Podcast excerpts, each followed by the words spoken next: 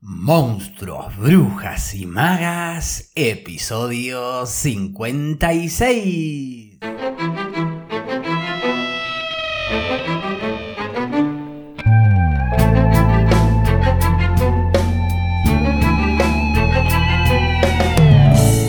Bienvenidas, bienvenidos y bienvenidas a un nuevo episodio de Monstruos, Brujas y Magas, un podcast producido por la Crespo Studio, espacio multiplataforma que desarrolla actividades de formación, investigación, participación y encuentro vinculadas al teatro, el cine y la literatura. Actividades entre las que se encuentra el Club de Lectura Alto Viaje, de la cual se desprende este ciclo especial llamado Monstruos, Brujas y Magas, que se suma a la programación del canal y que te invite en lo que queda de este 2021 a pegarte un alto viaje literario compartiéndote reseñas, análisis, biografías de autoras y autores, fragmentos de audiolibros en la voz de invitades y todo, todo para aman leer o, por qué no, escribir.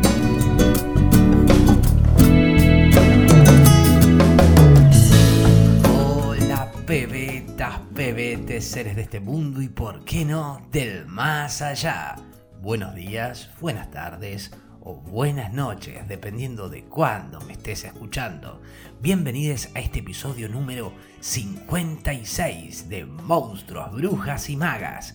Mi nombre es Facundo Rubinio, su anfitrión en este programa y quien les desea un muy buen martes para todos martes 30 de noviembre del 2021. Y seguimos con esta serie o secuencia de episodios intitulado Poesía sin título o algo así, en donde durante 7 días les leeré a 7 escritoras, poetas. Como saben, quienes siguen el podcast con regularidad, lo cual pueden hacer desde luego suscribiéndose desde la plataforma que me estén escuchando o siguiendo la lista de reproducción en Spotify. Como saben, decía, eh, ya hemos leído durante los episodios pasados algunos poemas de Alejandra Pizarnik, Silvia Plath, y ayer leí Almudena Grande, un poco alterando cierto color, digamos, que me había propuesto en un principio con la lectura de determinadas autoras y poetas. Ahí pensé que al final una curaduría, ¿no? Que va más allá del deseo. Y resulta que sí, la había. Había elegido a partir de una sensación que me interpelaba en relación a sus escritos, digamos, una hondura bella, amarga, em, descarnada quizás. Así que bueno, interrumpí, quizás llevado por el deseo también de leerles a Almudena, ayer para homenajearla a propósito de su fallecimiento el sábado, y con un texto justamente en donde el humor se hace muy evidente. Pienso ahora que si ese episodio se escucha de manera individual, irá bien y que si se escucha en conjunto, en clave de, serie, siguiendo los episodios de manera continua, quizás haya quienes adviertan también que no deja de haber cierta agridulce ironía, porque Ahora que lo pienso, si bien incluí un texto que claramente responde, como decía, a otra línea o color de las autoras que me había propuesto leer en continuidad desde el comienzo, eh, no deja, sin embargo, de surgir precisamente a partir de la muerte de la autora un delgado hilo que siento las une, las conecta, ¿no? a través de esa fuga de lo inmaterial, cuerpo, y a la vez lo perdurable del legado que dejan a través del lenguaje, de las palabras. O bueno, esa es mi sensación y soy alguien propenso a buscar y encontrar en todos secretas conexiones e iluminaciones. Como sea, deseo hayan disfrutado ayer entonces del cuento Amor de Madre de Almudena Grandes y seguiremos con la partitura ideal en un comienzo, partitura que, como ven, es bastante flexible. Y bueno, seguiremos entonces con Anne Sexton, a quien leeré hoy, y durante los próximos días leeré a Claire Keegan, Clarice Lispector, Ida Vitale y María Zambrano. Recuerden que pueden comunicarse al WhatsApp más 54 911 5 144 6 144 o al mail a crespoestudio.gmail para pedirme que lea algún autor, autora, comentar algo de algún programa y se me ocurrió también, se los voy a contar, para ver si le meto para adelante o no, que también podría haber un segmento, un día de la semana que le dedique a dar a conocer sus escritos. Pienso que sería una, linda manera de conocerlos. Sé que muchos de aquí eh, son lectores, lectoras, pero que también hay muchas veces que la lectura se da la mano con la escritura de modo que sé que hay dando vueltas personas que escriben de manera más profesional o que hay otras que están comenzando a escribir y quieren compartirlo y pensé, ¿por qué no?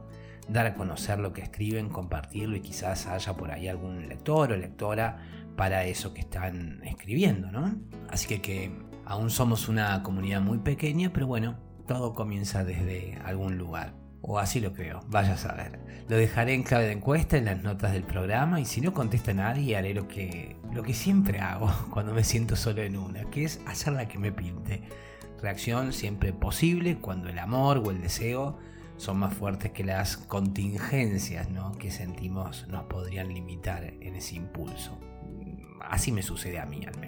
Desde luego que mejor siempre siento que es crear compañía, pero bueno, si no, eso, lo pensaré en soledad y luego veré si incluimos entonces este segmento, pero agradeceré si, veo que hay por ahí también interés en, que haya esta posibilidad de leer lo que escriben. No me extiendo más, vamos a lo importante, la lectura de Anne Sexton, de quien leeré tres poemas, Querer morir y La muerte de Silvia, que integran el libro Vive o muere, y Coraje del libro Poema de amor. Como quizás recuerden, Anne Sexton fue compañera en un taller de poesía de Silvia Plath, de quien leí algunos poemas el viernes. Y al igual que Plath, también eh, a pesar del reconocimiento, de ser una escritora muy, muy prestigiosa, premiada, con un Pulitzer, profesora de la universidad, un 4 de octubre del 74, de 1974, se pone el abrigo de piel que había heredado de la madre, se toma dos vodkas y con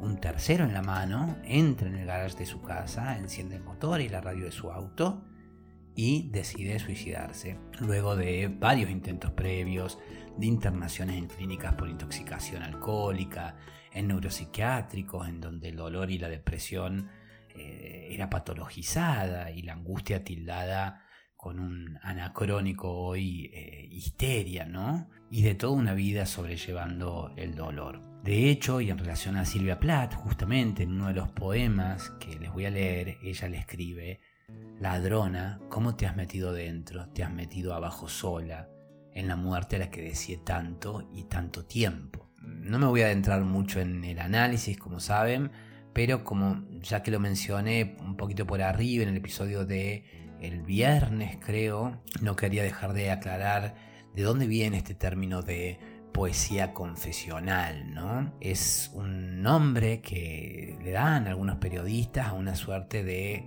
corriente literaria en la cual se aglutinan a ciertos poetas estadounidenses y en donde el mismo Robert Lowell, que fue poeta y maestro del taller de escritura y poesía, justamente en donde se conocen eh, Silvia Plath y Sexton, él había iniciado. Y este movimiento, surgido en los 60, 70, se hallaba muy ligado a la psiquiatría, a determinadas prácticas y dinámicas como, como el autotestimonio como herramienta para el descubrimiento y la representación de el inconsciente para pensarse y expresarse como sujeto poético. Y como sucede con muchas categorías y etiquetas que no le caben a quienes se las endilgan, así sucedió también con Anne Sexton, quien recusaba un poco de esta noción de la confesión, aduciendo que en todo caso su poesía era simplemente y en todo caso poesía personal. Sea como sea, les quiero leer entonces estos poemas de Anne Sexton, primero porque me gusta mucho y segundo porque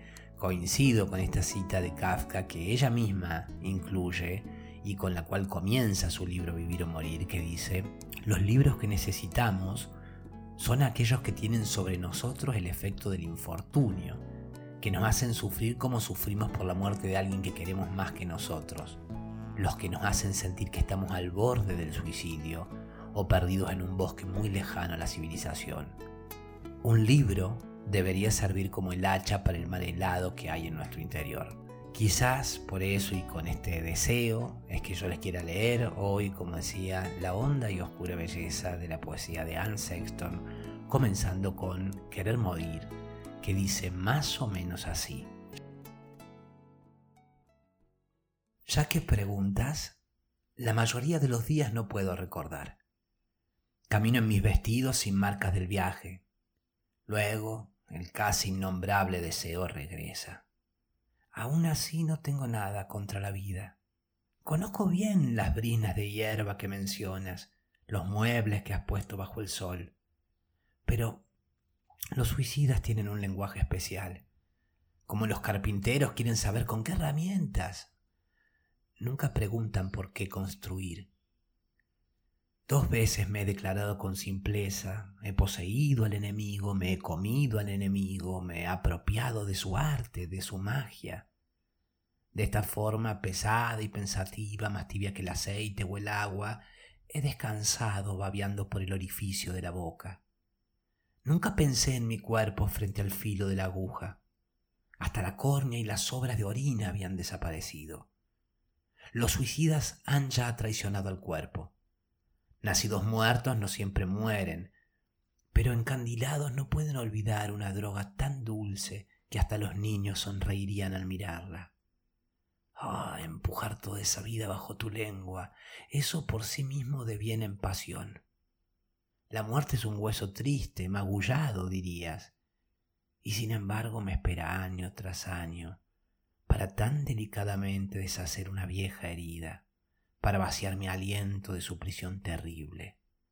Balanceándose allí, los suicidas a veces se encuentran, furiosos con el fruto, una luna hinchada, dejando el pan que confundieron con un beso, dejando la página del libro descuidadamente abierta, algo sin decir, el teléfono descolgado, y el amor, lo que sea que haya sido, una infección.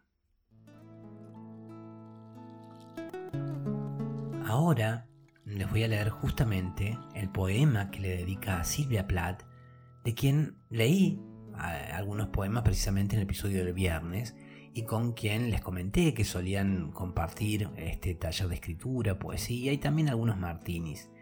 Y ella, al enterarse de la muerte, escribe.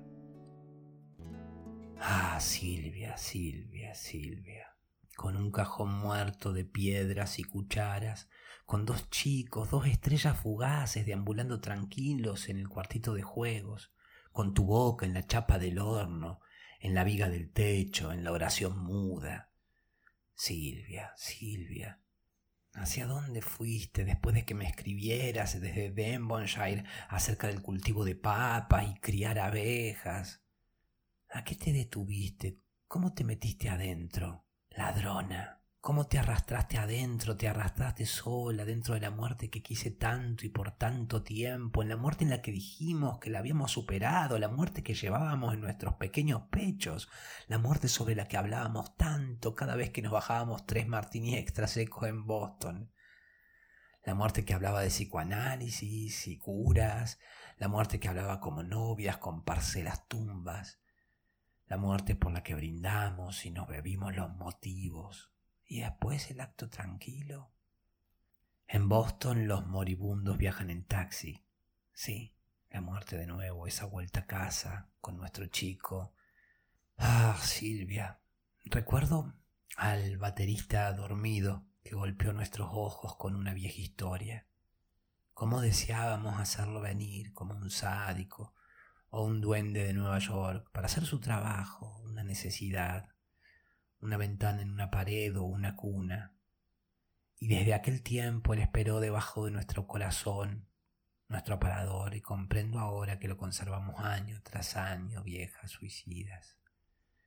Y por las noticias supe de tu muerte, un gusto horrible a sal, y yo, yo también. Y ahora, Silvia, tú de nuevo, de nuevo con la muerte, y esa vuelta a casa con nuestro chico.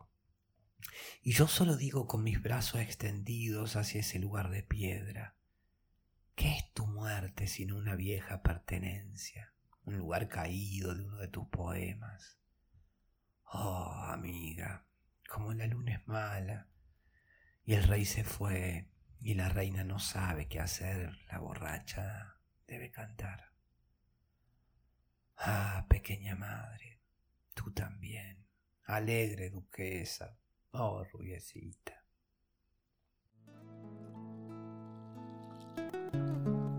Por último y para finalizar, voy a leer Coraje, que dice más o menos así. Es en las pequeñas cosas donde lo vemos. El primer paso del niño, tan grandioso como un terremoto, la primera vez que montaste en bicicleta, tambaleándote por la acera, la primera paliza cuando tu corazón se fue de viaje solito, cuando te llamaron llorona o pobre o gordo o loco y te convirtieron en un extraño, bebiste su alucinógeno y lo ocultaste. Después, si afrontaste la muerte entre bombas y balas, no lo hiciste con una bandera, lo hiciste solo con un sombrero para tapar tu corazón. No acariciaste la debilidad dentro de ti aunque estuviese allí. Tu coraje fue una pequeña brasa que tragabas una y otra vez si tu compañero te salvó y murió haciéndolo, en ese caso su coraje no fue coraje, fue amor. Un amor tan puro como el jabón de afeitar.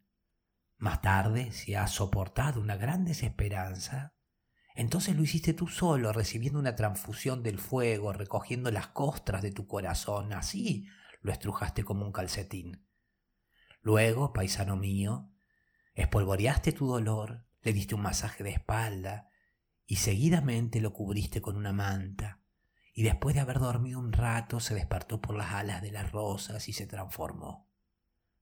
Más adelante, cuando enfrentes la vejez y su conclusión final, tu coraje aún se mostrará en pequeñeces, cada primavera será una espada que afilarás.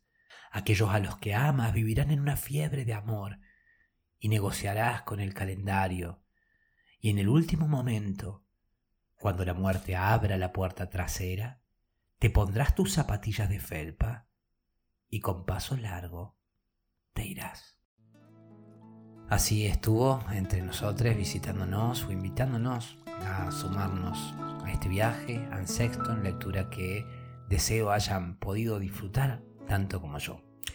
Y bueno, por acá quedamos hoy, yendo entonces un poco a contramano ¿no? de los eslogans de arranca bien tu día, por acá comenzamos este día, en cambio, conectando con aquello que está más allá o más allá del optimismo facilista a veces, tan de estos tiempos, siento, en donde no ser productivo, productiva, en donde mostrarse vulnerable queda relegado al terreno del tabú, del secreto, siento.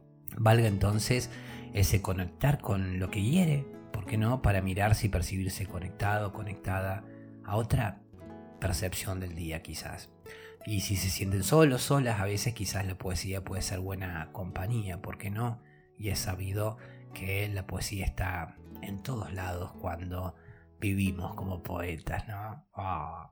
Bueno, no me enrollo más. Antes de despedirme, les cuento que ya está definida la lectura del mes de diciembre en el Club de Lectura. Vamos a leer Mugre, Rose, Fernanda Trías. Si desean inscribirse, lo dejo en las notas del programa. Si en cambio son más de la escritura, recuerde que Pueden compartir una mañana de escritura desde cualquier parte del mundo en la Jam de Escritura, actividad de acceso gratuito con colaboración voluntaria. O bien que si están buscando adquirir herramientas o ejercitar la escritura, está el taller de escritura persona a persona en modalidad virtual o grupal si están en Córdoba presencial.